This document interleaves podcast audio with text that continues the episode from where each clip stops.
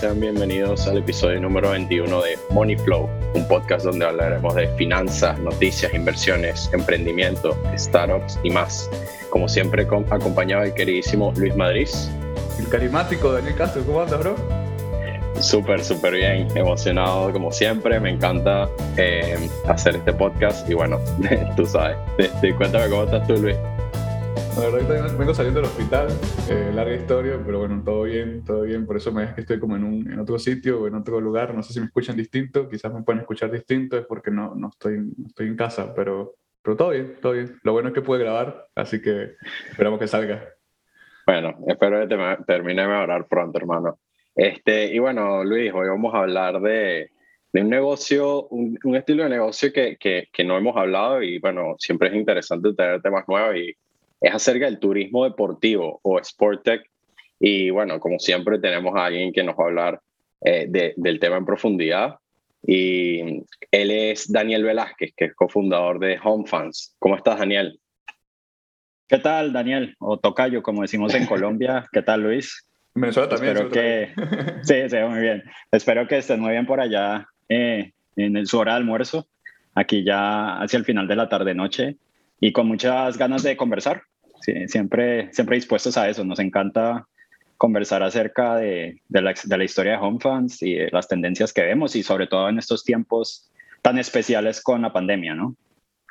Claro. Este, no, bueno, gracias una vez más por tu tiempo. De verdad que es importante siempre tener gente como tú aquí en estos espacios. Este, sobre todo en estos temas que son, eh, que no mucha gente conoce. Y bueno, para empezar, cuéntanos un poquito de lo que es HomeFans y eh, quién eres tú. Vale, pues empecemos por el, el elevator pitch de, de HomeFans. En una, eh, digamos, en una oración es el Airbnb de experiencias deportivas. Básicamente somos un marketplace en el que entusiastas o hinchas de los deportes, particularmente enfocados en el fútbol, pueden encontrar las mejores experiencias alrededor del mundo que son lideradas o acogidas por locales. Ese es el punto especial. Por eso la empresa se llama Home Fans, como hincha local. Porque nosotros lo que hacemos es conectar a alguien que quiere experimentar o ir a un evento deportivo con una profundidad un poco mayor, gracias al conocimiento y con la conexión con el hincha local. Y al mismo tiempo, del otro lado, el, cualquier hincha local, por ejemplo, si yo estoy aquí en Londres y resulta que soy hincha del West Ham y siento que puedo ofrecer una experiencia muy interesante pasar un tiempo muy bueno, conectar con gente y además hacer dinero, también lo puedo hacer. Entonces también es la oportunidad para locales ofrecer esos servicios y crearlos dentro del marketplace. Eso, digamos, en menos de un minuto sería, sería un poco la, el resumen de lo que es HomeFans. Experiencias deportivas conectando gente. Ok, y cuéntame un poquito quién eres tú. Pues mira, no será tan emocionante mi historia como la de la empresa, pero, pero soy colombiano, llevo ocho años en el Reino Unido. Eh, digamos que en Colombia, como mucha gente de mi generación, estudié, salí a la universidad, no nunca pensaba en emprendimiento, no generalmente pensaba en conseguir como eh, esa seguridad de tener un empleo. Afortunadamente lo tuve. Eh, estuve más o menos ocho años en el sector de consultoría o management consultancy nada que ver con, con deporte, pero siempre desde pequeño o desde que salí de la universidad quise hacer algo con el fútbol. Eh, me gusta el fútbol, pero me gustaba más la industria del fútbol. Y estoy hablando porque ya soy más viejito, de hace 12 años o incluso un poco más, eh, no había tanta estructuración de la industria del fútbol, ustedes, o incluso de los deportes. No sé, digamos en Estados Unidos, en Norteamérica, pero por ejemplo en, en Europa ya hay muchas universidades ofreciendo la carrera de Sports Management, hay muchos másters, etcétera. Cuando yo empecé a buscar, había muy pocos. Eh, y siempre quise aplicarlo, pero pues por estar en, en un empleo totalmente diferente en otro sector, nunca lo pude hacer. Hasta que llegué a una edad en la que dije, es ahora o nunca. Yo estaba muy cómodo en Colombia y me vine a Inglaterra a estudiar, porque pues, digamos, ese era el puente, quiero pensar, y tratar de encontrar mi camino en, en la industria. No sabía en qué, eh, no sabía cómo, siempre me atrajo un tema de, del emprendimiento Y aquí fui empezando a, encontrar mi, mi, camino y afortunadamente ocho años después, pues todavía tengo una empresa que tiene más o menos cinco años. Ese sería como mi trayectoria, por decirlo así. Ya para terminar a nivel personal, eh, me gusta mucho la, por ejemplo, todo el tema de eventos en vivo, live events, me parece lo, lo que más me interesa, es muy relacionado a HomeFans. Entonces, eh, me gusta mucho, por ejemplo, los conciertos, los festivales. Y un poco de esos elementos los tomamos para, para el tema de HomeFans. Yo, yo fui, por ejemplo, a Coachella, allá en, Estados Unidos varias veces. aquí en Europa he, ido a muchos, muchos festivales. Me encanta el concepto de festival. Y esto como un poco el mismo, eh, el mismo concepto de que gente afín vaya a, eh, a eventos que, en los cuales se pueden identificar y de, un tema en que pueden tener un muy buen tiempo. Pienso en inglés, perdón, pero digamos lo que es, ese es un poco como la, eh, eh, el, summary, sería como el ejemplo más perfecto de, de, cómo sería esto. Es gente que le gusta algo, pero que no se conocen entre sí, sin embargo, tienen los mismos gustos y van allá. Entonces, este elemento me parece muy, muy interesante y otro obviamente es el, el del viaje, ¿no? Me gusta mucho viajar y pues HomeFans creo que es, es un poco como la sumatoria de estos temas, diría yo. Sí, veo que, veo que tienes muchas cosas de, las de tu personalidad o lo que te gusta a ti unido a tu compañía, lo cual eh, da como un plus porque veo que, que, lo disfrutas. También tuvimos un podcast anteriormente sobre las experiencias con GoPro, que era como que una escuela de inglés, que viajas por el mundo, como IF. Sí. Eh, y, te voy a hacer una de las preguntas que le hice a él, y es cómo fue, cómo fue tu etapa pre-COVID, porque me estamos comentando antes un poco del programa eh, de que hablaste de que tu modelo de negocio cambió de pre-COVID, post-COVID, y que nos cuentes un poco por qué cambió, y además de eso, eh, les expliques un poco a la gente qué era antes HomeFans y qué ahora, y, bueno, y qué, qué proyectas ahora, o, cómo, por qué lo pivoteaste, o por ahí. Perfecto. A mí me gusta, soy una persona muy de contexto. Si les parece, les puedo comentar un poco por, por qué nació, cómo, cómo, su, cómo surgió HomeFans, eh, con qué modelo hicimos y luego a dónde llegamos. Eh, porque eso da como un poco el contexto del por qué. Nosotros somos dos fundadores, eh, uno es holandés, el otro soy yo, y tuvimos experiencias personales que nos hicieron pensar en la idea de negocio las experiencias personales, particularmente eh, mi socio holandés, quien tuvo la primera idea, que tuvo la semilla de la idea, un poco yo fui el que se juntó con él y dijo, ah, vamos a desarrollarlo un poco, es que él era, es un hincha de Manchester United, ya que en Europa el concepto del turismo deportivo de viajar un fin de semana, ir un partido a otro país, no es tan eh, increíble, pues, porque es muy fácil viajar, etc. Él iba y venía de Holanda con, primero con su papá, luego con amigos a Manchester, y siempre era como la misma rutina era coger el vuelo, buscar el hotel más barato lo que fuera o más conveniente y hacer como su misma rutina de todas las veces que iba para ir al estadio, a ir al estadio, sentirse muy bien, pasarla muy bueno y luego devolverse al hotel y coger el avión. Hasta que un día por azares de la, del, destino se tuvo que, no encontró cuartos de hotel y se tuvo que quedar con, como en un cuarto, como digámoslo con un rental, por decirlo así. Y casualidad que esa, eh, la gente que estaba ahí, la familia, eran hinchas del Manchester United. Entonces él también para ir al partido. Claro, entonces él empezó a vivir, digamos, llegó en la noche, se quedó, listo, uno dice, ah, mira, este es tu cuarto, ta, ta, ta, listo, ¿vale? Y luego en la mañana, oh sorpresa, todos vestidos de, de, del Manchester United, lo invitaron a la mesa, empezó a vivir como el ritual de la familia. Luego el papá le dijo, no, pues si vas al partido también vamos y te llevo, te llevo donde voy yo, te voy a mostrar qué es lo que hacemos, pues sin decírselo, pues era un poco como el resultado. Y él empezó a decir, wow, esto es algo nuevo, yo he venido viniendo aquí mucho tiempo y esto es algo totalmente nuevo para mí y es increíble, o sea, yo empiezo a, como a entender muchas cosas, a conectar con mucha gente y luego él dijo, después de haber ido al partido, lo que más se me quedó fue precisamente eh, esta parte de la experiencia, no el juego en los 90 minutos, sino esto. En mi caso, yo fui al Mundial de, Brasil en 2014 con mi padre y nos pasó algo muy similar, pero con una necesidad diferente. Nuestra necesidad era como eh, alojamiento, perdón, porque íbamos a seguir a Colombia y Colombia iba a jugar en por lo menos tres diferentes ciudades y luego si seguía más adelante, que sí lo hizo, pues en otras.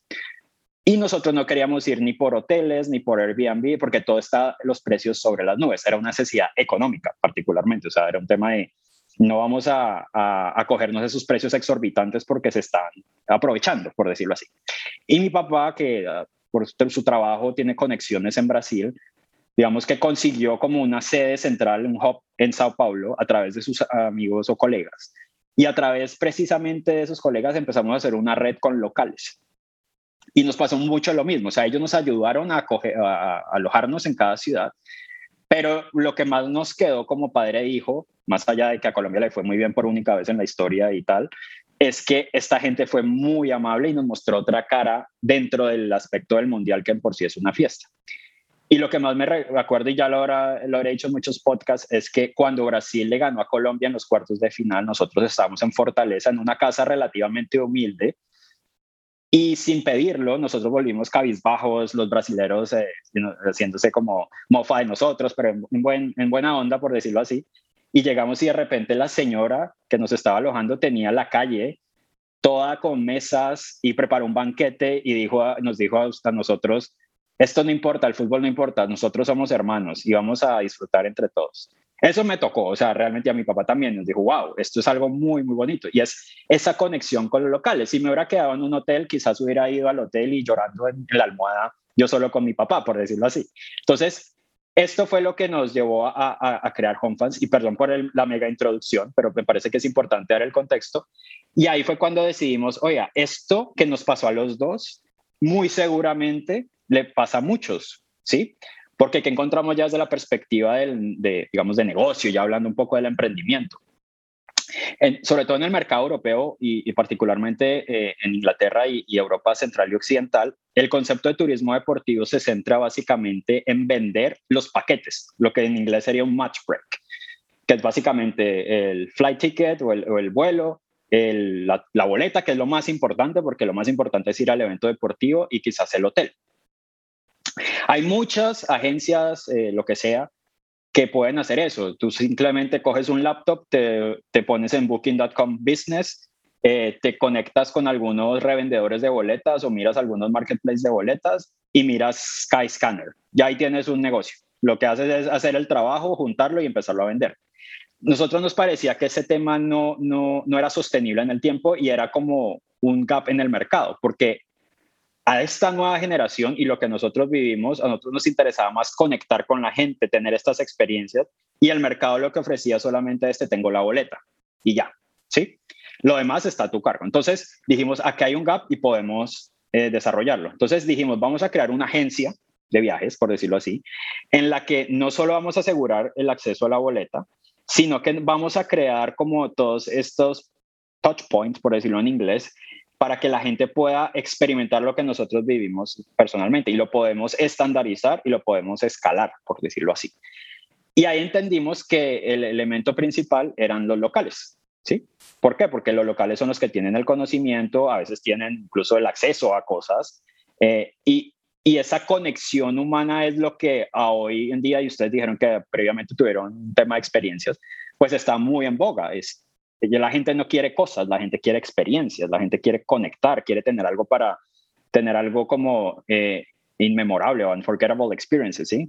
Entonces, todo este tema se unió desde con todos estos elementos para decir, listo, vamos a generar todo en torno a los partidos de fútbol, pero vamos a, a enfocarnos muchísimo más en todo lo que no pasa en el partido. tú vas a ir al partido con nosotros, pero vamos a hacernos cargo de que antes del partido vayas a tener vayas a algún sitio a comer, te conectes con alguna gente, antes del partido vayas al pub, luego hables con la gente que es local, eh, cuenten historias, eh, generen esos lazos y luego después del partido también vamos a celebrar o, a llorar en otro lado, por decirlo así, si, si les fue mal. Y el otro elemento para terminar eh, es que dijimos, esto es muy bueno, pero toca tener una priorización y la priorización es ¿qué cómo podemos ser diferentes desde el día cero. Y éramos Luke y yo nada más, ¿no? O sea, éramos dos gatos mirando cómo, cómo estructurar este tema. Y dijimos, lo más interesante y lo que más le gusta a la, a la audiencia, y eso es algo muy importante de HomeFan, siempre hemos escuchado mucho qué es lo que la gente quiere, por lo menos en este mercado, es los partidos más grandes, ¿sí? Los derbis o los clásicos, como diríamos en, en español. Entonces dijimos, ah, bueno, pues empecemos a analizar cuáles son esos clásicos que hacen parte del bucket list ¿sí? De las cosas que quiero hacer antes de morir. Y empecemos ofreciéndolo como, como esa propuesta de valor. Es decir, no solo es el tema de la experiencia, que es muy bonito y todo, pero pues al final lo que importa también es el, juego, ¿no? al principio es, también eso atrae. Entonces mezclémoslo los dos. Y así empezamos. nuestro primer gran derby o clásico que hicimos fue el Old Firm, que es en, en, Escocia, en Glasgow, que es entre Celtic y Rangers, que es bastante agitado, porque todo esto es el tema de protestantes y católicos, y la ciudad se parte en dos, y bueno, toda una historia ahí muy, muy interesante, los, los clubes súper históricos, muy bonitos estadios, eh, y, y, ahí empezamos a, a, testear el producto, y, ahí, y de ahí vimos que había mucha eh, empatía y, y interés por el mismo, y fuimos expandiendo. Y llegamos a un punto en que ya teníamos Suramérica, Europa, norte de África. Hasta ahí, esto es como pre-COVID. Cada año íbamos escalando, tuvimos rondas de inversión, le presentamos esta propuesta a, digamos, a, inversionistas y hicimos todo un tema de crowdfunding. Luego, si queremos, podemos hablar de eso como en otro tema.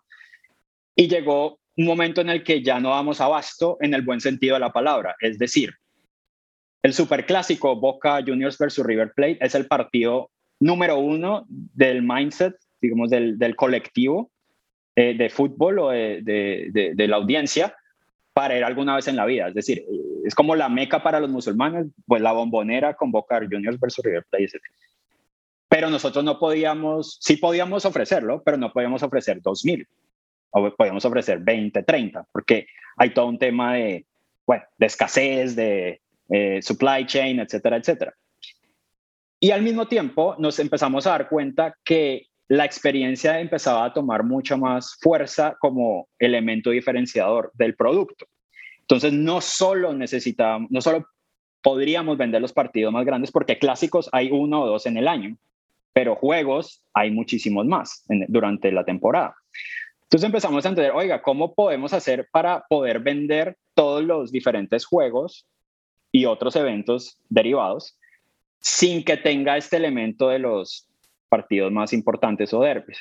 Y ahí fue cuando le presentamos para una siguiente ronda de inversión a nuestros inversionistas y a nuevos que queríamos volvernos un marketplace en el que el foco ya no era nosotros haciendo toda la logística que es muy pesada, eh, o sea, conseguir boletas en Argentina, luego en Casablanca, luego en Italia, etcétera. Ya lo sabemos hacer pero a un nivel más de volumen se vuelve un poco más complicado. Entonces la solución que dijimos es, podemos ser un marketplace con tecnología, empezamos a desarrollar una, un MVP, una plataforma en la que decimos, mira, y ahora la solución es, en parte nosotros vamos a seguir ofreciendo estos productos, pero queremos crecer y expandirnos con, eh, digamos, la tercerización de, de todo, básicamente, o de casi todo, con hinchas locales. Es decir, la semana pasada hubo gente en Napoli, Atalanta y Roma, Inter. Nosotros qué hicimos? Vendimos los cupos, el hincha local consiguió las boletas, eh, tuvo diseñó la experiencia, creó la experiencia en nuestra plataforma y cobró. Entonces, ahí básicamente nosotros que hicimos, ya, ya creamos todo un tema de marketing, etcétera, pero es ese hincha el que se encargó de todos los elementos. Nosotros obviamente tenemos que garantizar que la calidad sea buena. Entonces, eso fue lo que presentamos en COVID y tenía un modelo de crecimiento por ciudades o por regiones en las que nos íbamos a enfocar en algunas, íbamos a implementar diferentes tácticas, crecerlas y luego replicarlas en diferentes ciudades para ir creciendo no solo en número de viajeros que nos compran las experiencias, sino también en número de locales que ofrecen las experiencias, porque a mayor oferta, mayor demanda. Entonces, Hoy es eso, hoy es un tech marketplace y podemos hablar luego, que hablo mucho, reitero, del tema de COVID, porque obviamente cuando presentamos este, esta propuesta o este nuevo modelo de negocio, que fue en marzo del 2020, levantamos la ronda de inversión y llegó COVID y pues obviamente, eh, pues hasta, hasta en agosto de este año podemos decir que los temas se retomaron nuevamente. Pues sí, este, es interesante que, que mencionas eso de que, que, que, o sea, cambiaron su, su, su, estilo de negocio y sobre todo para darle poder a personas para hacer su propio negocio, que eso es un tema súper interesante, muchos negocios obviamente lo hacen, este, pero nunca lo había escuchado en este tipo de, este tipo en este tema. No, pues. no lo hay, no lo hay. Claro. Esa es la otra cosa, no lo hay. Entonces queremos ser también los primeros en eso. Claro, no, y bueno, eh, la gente se puede, o sea, no es aprovechar, sino tomar ventaja de esto y bueno, hacer su, su, su, su dinero, pues eso es importante. No, y creo, y creo que también el tema logístico se disminuye mucho, porque por ejemplo, aquí, por ejemplo, yo vivo en Nueva York, ¿sabes? Si tú vienes a ver un partido en Nueva York, yo sé a dónde te tengo que llevar a comer, yo sé a dónde tenemos que ir, yo sé qué podemos hacer luego y antes del partido. Entonces, el tema logístico, yo tengo mucha mayor experiencia que Daniel. Aunque Daniel haya ido una sola vez a Buenos Aires, pero si yo vivo en Buenos Aires, yo sé cómo es Buenos Aires, ya sé por dónde ir y a dónde ir. Entonces, yo creo que eso también ayuda mucho a la experiencia también del, del usuario que compra o, digamos, adquiere el producto, es interesante. Daniel, hablaste, digamos, hablaste un poco de todo, me gustó porque... Perdón. no, no, no, no, perdón, nada, buenísimo que vengas a hablar, buenísimo que, que vengas a conversar con nosotros, hablaste de, de muchas cosas a la vez, em, pero bueno, retrocediendo un poco a lo que estabas hablando, te, te quiero preguntar, eh, ¿cuál, ¿cuál es el lugar más eh, visitado por la gente? ¿Cuál es el, el, producto que ustedes más venden? ¿A dónde? Porque hablaste, hablaste de Argentina, pero además de Argentina, ¿cuál, cuál es el otro sitio donde más eh, va la gente? Y, y, bueno, sí, eso, disculpa. Eso.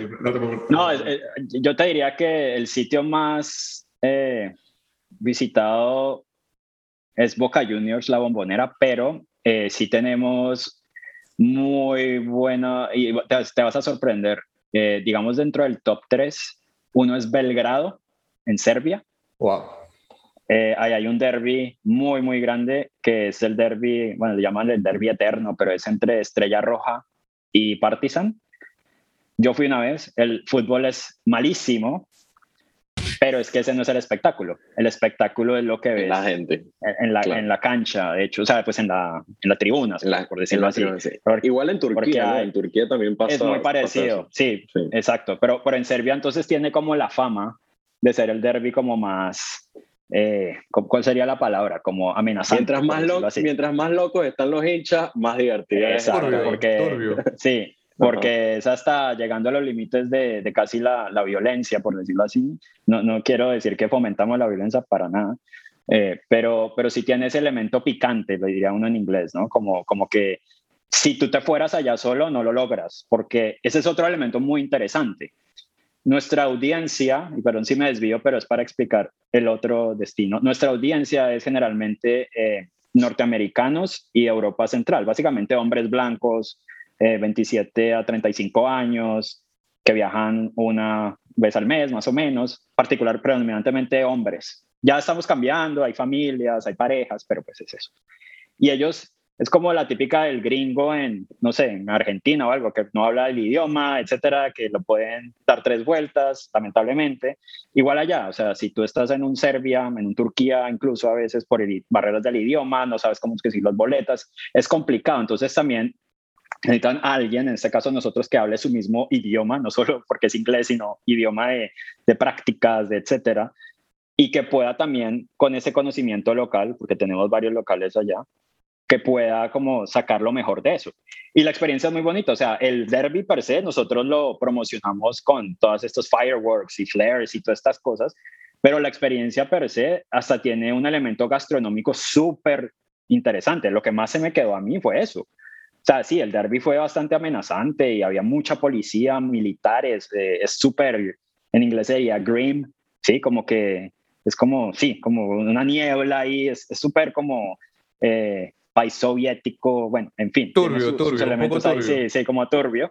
Eh, pero a mí lo que más se me quedó es que la comida era increíble, increíble. Y me explicaron que es que como sus cadenas de abastecimiento son más locales y toda la comida es orgánica. Bueno, una cosa súper nada que ver con fútbol, pero me quedó eso porque la, la comida que tuve me pareció increíble. Y efectivamente en Europa del Este, en estos países que a veces no están en, la, en el mapa, eh, pues el tema se, puede ir hacia esos aspectos como más culturales gastronómicos. Otra, otro destino interesante, yo diría que es, es Glasgow.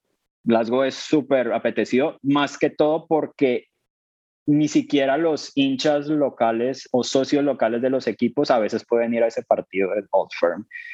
Nosotros, pues ahí trabajamos directamente con los clubes y en Europa particularmente es súper apetecido, pero tenemos incluso la típica historia así como de, periódico en el que hubo una, persona que viajó desde una isla de Oceanía tuvo que hacer tres escalas para ir un fin de semana a ver a su amado Celtic en Glasgow. Y se devolvió hasta, yo no sé cuál era la, la, isla, ¿sí? Vanuatu, algo así, una cosa súper loca. ¿sí? Entonces... es como un día y medio viajando, literalmente. No, no, viajó más de lo que estuvo allá. Pero por la pasión y tal, quería, quería hacerlo. Entonces, eh, sí, Glasgow, Glasgow es muy interesante. Y, y, digamos lo que otro, otro destino que, es, que a lo largo de nuestra trayectoria ha sido muy fuerte, más allá del Reino Unido, que atrae mucho por su cultura futbolística, diría que Polonia también atrae mucho, eh, Cracovia. Cracovia se ha posicionado desde, desde nuestros primeros años o días como uno de los destinos más interesantes, igual por la típica tema de los de qué tan locos son los hinchas, por decirlo así. Pero al mismo tiempo, yo que he estado en Cracovia varias veces, no, no, no a fútbol, pero por temas más de turismo, Cracovia es una ciudad increíblemente linda, porque no la bombardearon los nazis, ahí estuvo el cuartel de, de Hitler, tiene un castillo, entonces tiene todo el tema preservado. y es una ciudad muy, muy bonita. Bastante antiguo. Sí, muy antigua. Ah, ah, en cambio, Varsovia sí la volvieron nada, lamentablemente, y la reconstruyeron. Entonces, sí, son, son destinos interesantes y, y, bueno, en, Sudamérica, pues Buenos Aires manda la parada, pero también Río de Janeiro es súper apetecido. Me imagino. Eh, yo también te quería aportar un poco el tema, hablas un poco de la experiencia, hablas un poco del tema millennial. Yo hago aquí un poco, les hablo un poco sobre, publiqué, publiqué en mi Instagram una pregunta de que, bueno, si, si te quedaran 50 días de vida, ¿qué harías, no? Disculpen si se escuchan algo atrás. Y todo el mundo, la mayoría de gente de mi Instagram, de mi edad, dice viajar. Es viajar, viajar, viajar, viajar. Eh, últimamente estuve en Austin, en la Fórmula 1, en el evento de la Fórmula 1.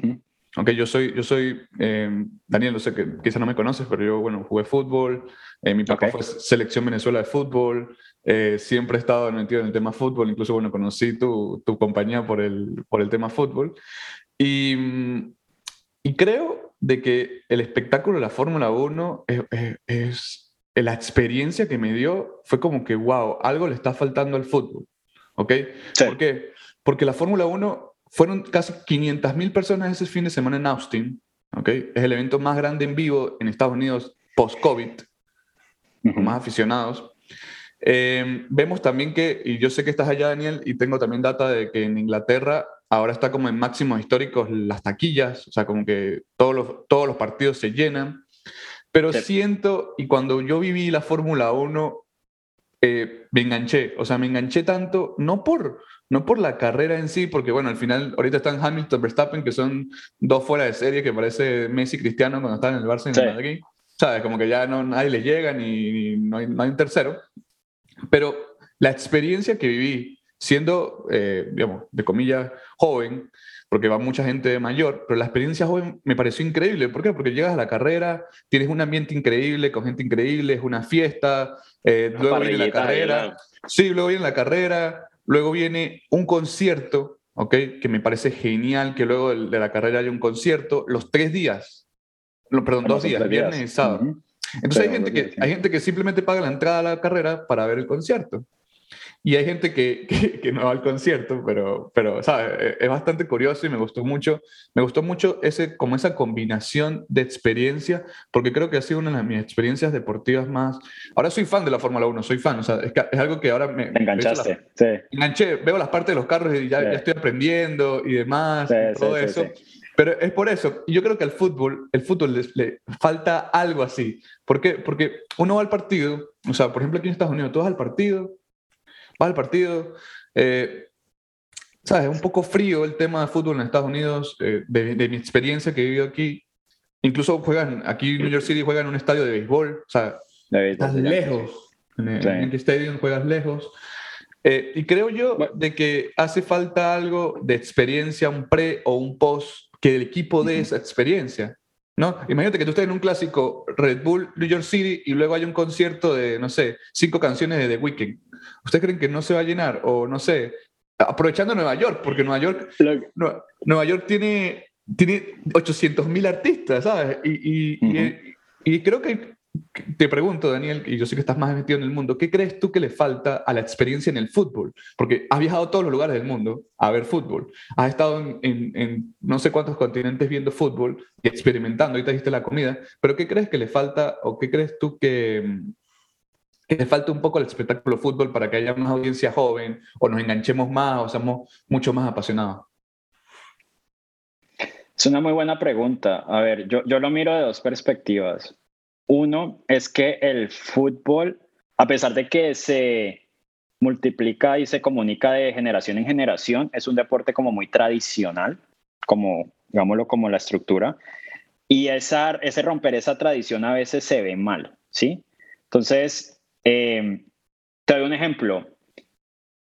Eh, a veces está muy mal visto si en un partido llegan 40 personas que no son las típicas personas que viven ahí. No sé, llegan 40 personas de raza china o llegan personas de otras razas, porque lo ven como algo diferente y sienten que están empezando a vender el fútbol, ¿sí? Entonces los clubes por eso a veces son muy cuidadosos en ese tema de que esto no puede ser como tan abierto para todo el mundo porque es más un tema de la comunidad local. De otra parte, sí siento que como eh, experiencia, yo, a mí no me gusta llamarlo show, como experiencia, el tema puede ser totalmente optimizado. Nosotros de alguna manera estamos ofreciendo esa experiencia extra de una manera un poco más privada o particular, porque no es lo que organiza el evento, el venue o, el club, sino es más como, vengan, vénganse con nosotros porque ustedes van a experimentar lo que realmente estos hinchas hacen sin ir, sin estar en el estadio, porque muchos entran al estadio, nada, cinco minutos antes, 15, 20 minutos. Yo vi personalmente, yo vi en Manchester, ahora vi en Londres, pero vi en Manchester, y puedo dar fe que, por ejemplo, el City hace, trata de hacer eso, muy al estilo americano. Entonces, ah, había lo que se llamaba la City Square, y siempre había presentadores y siempre había un conciertico de, de, de, rock, por decirlo así. O sea, había banditas locales y tocaban como en la previa, y luego en la post se sentaba gente a discutir el partido y había como para los niños, etcétera. Depende yo creo que un poco más de la de cómo se vende el producto, porque lo que yo veo con el deporte, por ejemplo, americano o estos otros tipos de deporte que tienen más tiempo y puedes volverlo un poquito más como experiencia 360 y hago ahí un pequeño paréntesis, es que ir a la Fórmula 1 creo que no es para todos. El fútbol es un poco más como para todos. La Fórmula 1 tiene como su price cap, por decirlo así, tienes como ese threshold en el que tienes que pagar un poco más comparativamente para ir al fútbol. Entonces también tienes como ese filtro, por decirlo así, en el que se puede reinvertir esos, esas, ganancias más, además que es muchísima más gente.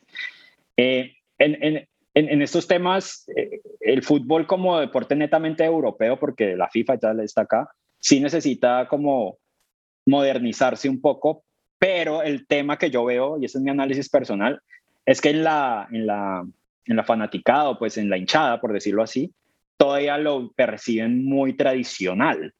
Entonces, yo no creo que serían muy felices que en Manchester United digan, esta tribuna va a ser la tribuna del, no sé, el fan experience y vamos a traer gente de todo lado y vamos a hacer un concierto. Hay mucha gente que va a decir, ¿qué? O sea, no. Y te lo puedo asegurar, la gran mayoría va a decir no, y gente de mi edad también, porque es, un tema como muy que los papás y los abuelos lo vieron de esa manera y lo mantiene muy tradicional. Por ejemplo, sí tiene eso lo molestan a veces acá por eso, porque trata de ser muy innovador y City Football Group es muy innovador en muchas cosas, modelos de negocio, etcétera, eh, y, y cómo lo aplican. Pero al final la gente termina llegando cinco minutos antes y como aquí en Inglaterra se terminan yendo diez minutos antes los locales. Entonces, esas cosas creo que beneficiarían más al turismo deportivo y en cierta manera un, un segmento de la población local que al grueso de la, de la hinchada. Y eso es un tema que tiene que cambiar su mentalidad, pienso yo. Es ese, esta dualidad que a veces lo hace más complicado. Que en Estados Unidos, cuando yo vi los, los deportes americanos, si uno va de turista, lo, los vi muy bien, si uno es de local ya está acostumbrado, pero se lo cranearon de tal manera que se puede hacer. Y, y yo creo que, por ejemplo, todo el tema de parar el, el tiempo y todas esas cosas durante el partido incluso, es parte de eso, para que puedan activar todo este show, que en el fútbol eso, eso no se da. Es muy como, bueno, este es nuestro 90 minutos y esto es súper tradicional y acá, ¿No han visto todo el tema con el 90, sí. 90 minutos y a la casa, ya está. Chao. No, no, yo estoy totalmente de acuerdo con Daniel. Este, yo, mientras Luis hacía esa pregunta, estaba pensando en que, bueno, la cultura es algo importante también, porque aquí los americanos este, hacen de todo el deporte que a ellos les gusta un show. O sea, no un show de malo, sino un show literalmente. Yo he ido a partidos de, de béisbol, he ido a partidos de, de básquet, aquí locales, etcétera. Y ahí no les importa si tú eres hincho o no, ahí no les importa si tú ves fútbol o no, eh, perdón, básquet o no, fútbol americano o no. Ellos lo que les importa es ir a cantar, echar vaina, tirar cerveza para la gente. Eso es lo que les gusta a ellos y por eso yo pienso que es algo más cultural. Y sí concuerdo contigo en lo que dices, que la gente lo ve el fútbol como una, algo más tradicional, aunque aquí no es tan famoso el fútbol, aquí no es como que como, como lo puedes ver en la bombonera, lo puedes ver hasta mismo Venezuela, o sea, la, la, la, pasión por el fútbol que se tiene en esos países, ¿no?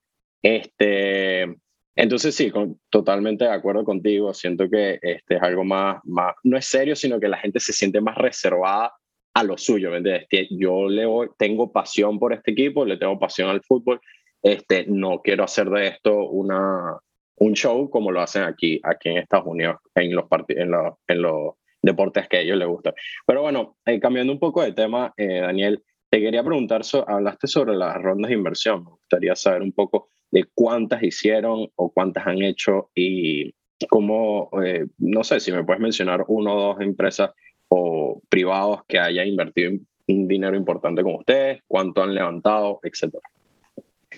Sí, claro. Eh, pues mira, nosotros eh, creo que somos de las primeras organizaciones en, nuestro ámbito que nos fuimos por el, lado del crowdfunding. No sé si conocen el, el, concepto que creo ahora está cogiendo más fuerza en Norteamérica. Y nuestra primera ronda fue en 2017 eh, básicamente seguimos siendo Luke y yo, ya teníamos una prueba de concepto, ya hemos hecho, como les comenté, Old Firm, habíamos hecho en otros sitios, dijimos, bueno, con esto ya tenemos como para presentar la idea, porque esa primera fue de presentar la idea, y nos fuimos por el crowdfunding porque era una herramienta de marketing, básicamente, porque así también podíamos no solo tener inversionistas de la crowd, de la normales, no, no sofisticados, sino también, eh, pues como para que la gente conozca que es OnFans y se, se emocione y, pueda comprar, etcétera, etcétera. Eh, en, esa, en esa ronda eh, tuvimos un lead investor y ese lead investor volvió a invertir privadamente una subsiguiente ronda. Y luego en el 2020, después de pensarlo muy bien, eh, dijimos, no, pues vamos a hacer crowdfunding de nuevo y lo hicimos de nuevo en un monto mucho más, más alto, pero seguía siendo como seed, por decirlo así, semilla. Y, y luego durante el proceso de COVID eh, tuvimos una nueva ronda privada para nosotros ya tenemos dos lead investors o dos ángeles inversionistas, uno es francés pero vive en Inglaterra, el otro es holandés y tenemos como toda la estructura del cap table de los diferentes inversionistas. Ahora Ah, para responder a tu pregunta, hemos levantado más o menos eh, casi un millón de dólares en las, las, las, rondas que hemos tenido. Pero ahora, eh, sí, como un poco menos de un millón de dólares, porque lo tengo en pounds. Y ahora nosotros estamos, ya que COVID, pues, era la gran amenaza para, para es que nosotros además éramos no solo viajes o turismo, sino eventos deportivos en vivo. Entonces, el, tema es la, la, peor combinación posible. Nosotros pudimos asertivamente encontrar toda una fórmula para subsistir, eh, hacer revenue. Tuvimos como un pequeño pivot dentro de la empresa temporal por COVID. Hicimos un tema dentro del marketplace de merchandising. Sí, entonces empezamos a enfocarnos en vender merchandising y eso nos generó como toda la el cash flow para mantenernos. Eh, ahora que volvió todo en, en, Europa y ahora Latinoamérica, eh, desde agosto el tema está, avanzando positivamente y tenemos la intención de tener una especie de lo que se llamaría playbook, es decir, como una serie de acciones que hemos hecho en una ciudad específica, en este caso es Buenos Aires, que la hemos venido construyendo ya con tiempo, en la que mostramos cómo hemos desarrollado las tácticas para incrementar exponencialmente la oferta, es decir, los hinchas locales, los clubes, todos los que ofrecen los servicios, y cómo tenemos diferentes tácticas para eh, generar demanda. esto estamos en este momento, ahora se acaba el campeonato este fin de semana y desde que abrieron fronteras, porque se abrieron solo en, noviembre a, fronteras internacionales, hemos venido aplicando estas tácticas. Todo esto es un tema de marketing digital, tácticas offline, referral, bueno, eh, partnerships, affiliate marketing y todas estas cosas. Y la idea es que hacia Q2 máximo del 2022 eh, hagamos o ya levantemos nuestra ronda de inversión siguiente para probar el concepto y escalarlo a diferentes ciudades en una, sería una late seed o una series A con un fondo de inversión. Ese sería un poco como el, como el roadmap que tenemos. Eso está, eso está muy bueno. Me gusta mucho eso de las tácticas y demás, porque, porque me imagino, como te decía yo, que vas agarrando ciertos contactos, ciertos equipos, ciertas experiencias, y después las unes y creas un, un combo increíble. Yo, me, imagino que, me imagino yo que, por ejemplo, yo puedo ir a Buenos Aires y no solo puedo ir a ver River Boca, yo puedo ir a ver eh, Rosario Central contra no sé, independiente o qué sé yo, yo puedo hacer varias cosas, ¿verdad? O sea, ustedes también ofrecen... Y no solo, y ese es un tema que no dije antes, y es no solo es ir al partido, lo que en inglés se llamaría un match day experience, sino que también hay, eh, perdón, digamos, experiencias no de partido. Entonces, eh, durante la pandemia, una de las cosas que testeamos en Buenos Aires fue tours virtuales. Entonces, había, hacíamos como eh, por Zoom, teníamos locales o clubes que ofrecían, sea el, el tour por el estadio o como un walking tour y lo hacíamos en vivo. Entonces le vendíamos la boleta a la gente para que en vivo viera un local en inglés contar la historia de, bueno, tuvimos un tour de Maradona en La Boca, otro tour de Maradona en Argentino Juniors, tuvimos tour en Rosario Central, eh, bueno, se me viene a la cabeza esos dentro de Argentina, porque también tuvimos en Grecia, en otros lados. Eh, y, y, estos tours son interesantes porque es como cuando uno, yo, yo siempre que viajo dentro de Europa, mi táctica es, bueno, quiero, no conozco mucho, es mi primera vez, me voy a hacer un walking, un free walking tour. Entonces el free walking tour como que te da el, el, el tour eh, comprimido, por decirlo así, de la ciudad, y entonces vas diciendo, ah, mira, tengo esta información de esto y esto, me gustaría luego profundizar en esto. Entonces, esta es otra opción en la que si tiene el elemento deportivo, eh, puede venderse. Y, tenemos, por ejemplo, hay un, un, producto que vamos a empezar a empujar muy interesante que es visita cinco estadios en un día de, de Buenos Aires. Entonces vea la Bombonera, vea el Monumental, vea, creo que el Argentinos, eh, bueno, Independiente creo y otro, no me acuerdo cuál, perdón. Bueno, yo no estoy en producto. El, Monumental tiene que llevar chaqueta, muchachos. Hay una gente que se... porque hace frío. ¿Por qué? Hace frío. Ok. hace frío, hace de boca. Este, eh, mira, Daniel, te, tengo una pregunta. Este, claro, no tienes que hablar de números ni nada, pero sí te tengo una, una pregunta, me da curiosidad. Este, sus costos deben ser bastante bajos, ¿no? Obviamente tienen todo lo que, la, la, o sea, reinvertir en la compañía, el mercadeo, siento que me imagino que una parte importante de sus costos. Muy este, Claro, entonces eh, me imagino que esas son las, las dos cosas que, que más están eh, invirtiendo dinero eh, para su compañía. Sí, sí. lo más importante, bueno, ahora, ahora se ha crecido mucho la, la build de tech, todo el tema de la plataforma, porque nosotros creamos una, antes teníamos una web que era, por decirlo así, un front-end para, para los eh, travelers, para los clientes. Ahora tenemos que tener un, perdón si lo digo en inglés, un two-sided marketplace. Entonces tenemos que tener como el interface o la interfaz para los oferentes, para la oferta, para los local hosts, clubes, etcétera, y otra interfaz para los, para los clientes. Y, y adentro todo se tiene que hablar. Entonces, todo el tema de desarrollo tecnológico ha cogido mucha fuerza y lamentablemente ya los costos, por decirlo así, no son tan bajos en, ese término. Y, el otro elemento importantísimo es marketing, eh, porque ahora no nos importa tanto el tema de rentabilidad, sino por el contrario el tema de market share. Es decir, qué tan rápido podemos adueñarnos de, de Buenos Aires, en este caso, por decirte un ejemplo, ¿sí?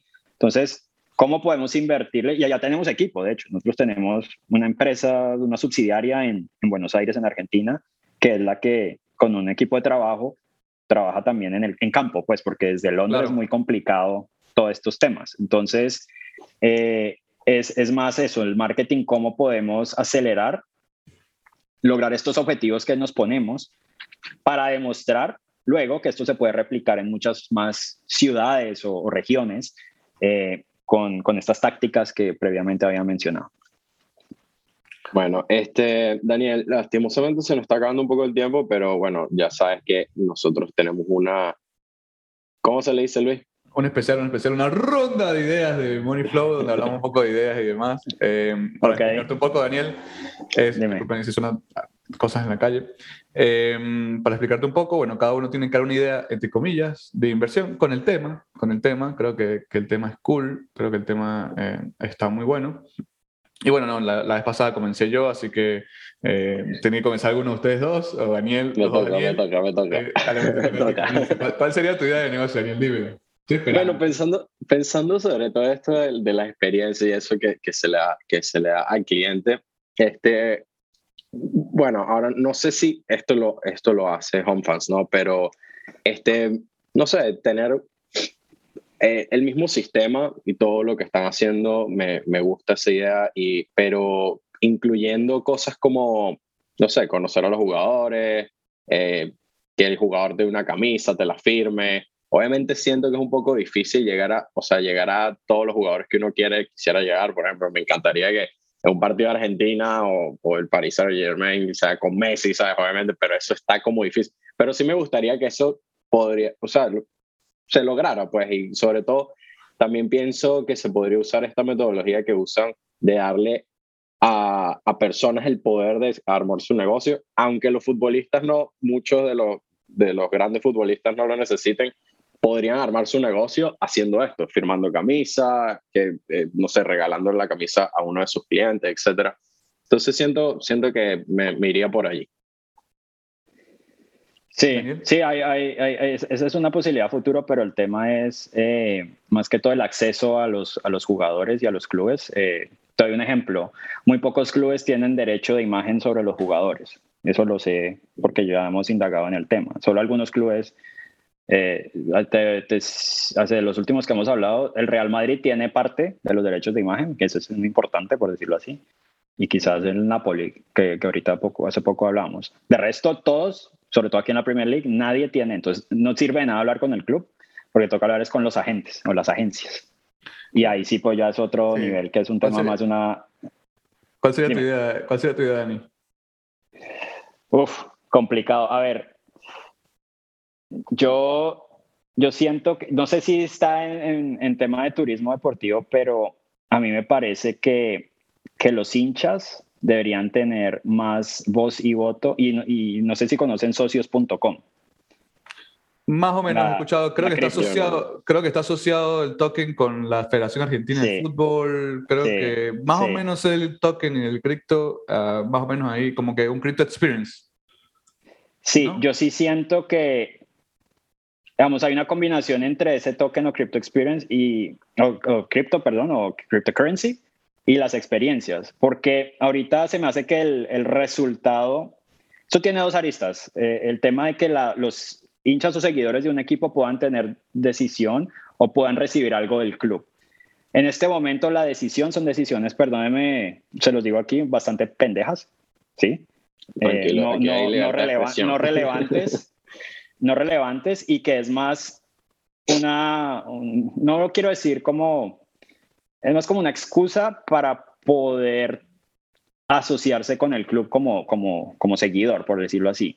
Pues realmente son, son bastante irrelevantes. Eh, y yo siento que, por ejemplo, algo que sí se podría conectar muy bien es estas experiencias, porque estos criptos están muy ligados a gente que no está en la ciudad. Es decir, si yo quiero tener algo del Bayern München, pues me encantaría poder tener algo como más tangible, por decirlo así, así no sea un, un bien, eh, en el que yo felizmente podría poner dinero, ¿sí? Porque al final, este, este tema, entonces siento que puede haber una conexión con las experiencias dentro de este token, porque en este momento la, el poder de decisión, sí, a veces es como...